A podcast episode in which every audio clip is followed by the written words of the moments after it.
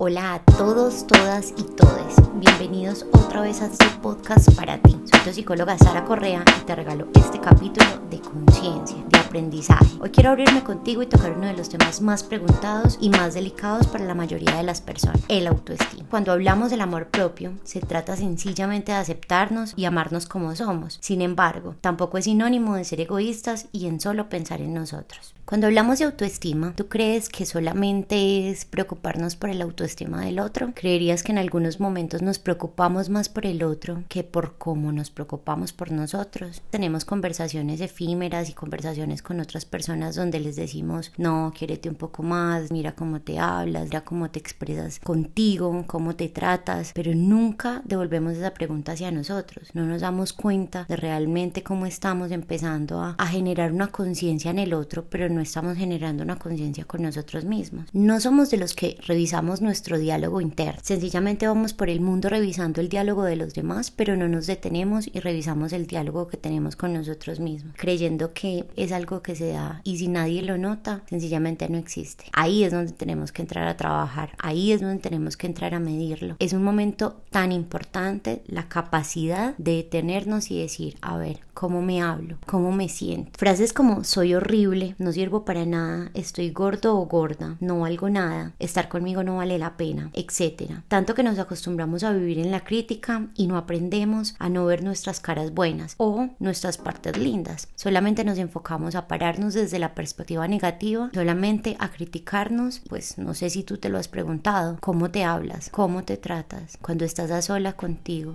cómo sientes que es tu diálogo interno. A veces suena como cliché la frase, como te sientes te ven, pero es real, porque tú te estás parando desde tu seguridad, te estás parando como te sientes, como tú te reconoces frente al mundo. No decimos es que el otro me ve de tal manera, sino que suponemos que el otro nos ve de cierta manera. Entonces también empezarlo a reconocer, porque tú dirás, es que el otro piensa esto de mí y estás basando tu realidad solamente por lo que crees que el otro piensa, pero no te estás parando desde la seguridad de lo que tú sabes que tú eres. Entonces esta frase no quedaría solamente, sería algo más desde yo creo que soy, yo creo que estoy parada desde yo sé que soy segura, yo sé que soy valiente, yo sé que soy luchadora, yo sé que soy capaz y finalmente tu cerebro también empieza a creérselo porque te estás parando por ti, no porque el otro crea o no crea eso de ti. También llega un punto donde empiezas a negociar eso, donde empiezas a escuchar lo que el otro dice y empiezas a hacer un equilibrio proyectando externamente y lo que estás creyendo de ti internamente. Ahí es donde empieza todo lo que tiene que ver con integrar a una sociedad, integrar a una realidad que estás conviviendo con otras personas. ¿Qué es más importante, lo que el otro dice o lo que tú eres?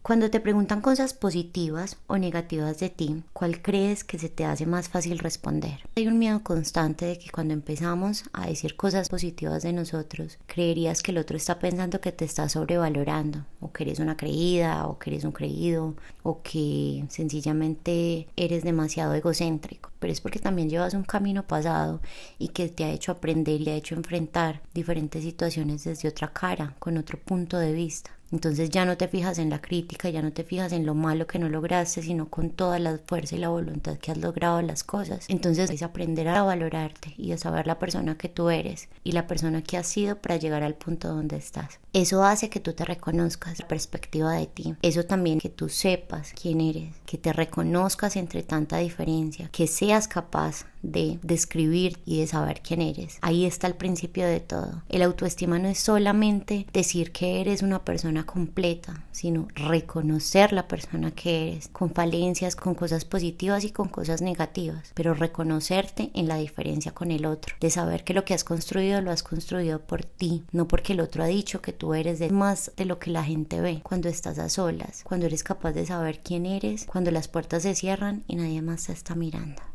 Este capítulo va mucho más allá de la autoayuda, es más desde la conciencia. Quiero que lo tomes más desde el reconocerte y el de empezar a pensarte de una manera diferente, o al menos de querer empezar a hacerlo, de tomarte en cuenta, cerrar la puerta de tu habitación, del lugar de donde te encuentras y empezar a pensarte desde lo que tú eres y no desde lo que el otro dice que tú eres. Este capítulo es más para que tú te sientas, te reconozcas y serás capaz de saber y de sentirte orgulloso de tanto lo positivo como lo negativo. Existir y de saber que existes y de querer potencializar muchas de las cosas que tú tienes, tú eres capaz de hacerlo. Pero cuando somos capaces de tomar las riendas de las situaciones, cuando realmente reconocemos qué es lo que está pasando en la vida de cada uno, cuáles son los factores que quisiéramos mejorar. Amarte no es lo más fácil, pero sí es lo más efectivo. Es el momento de hacer el cambio por ti y para ti. Solamente tú puedes realizar.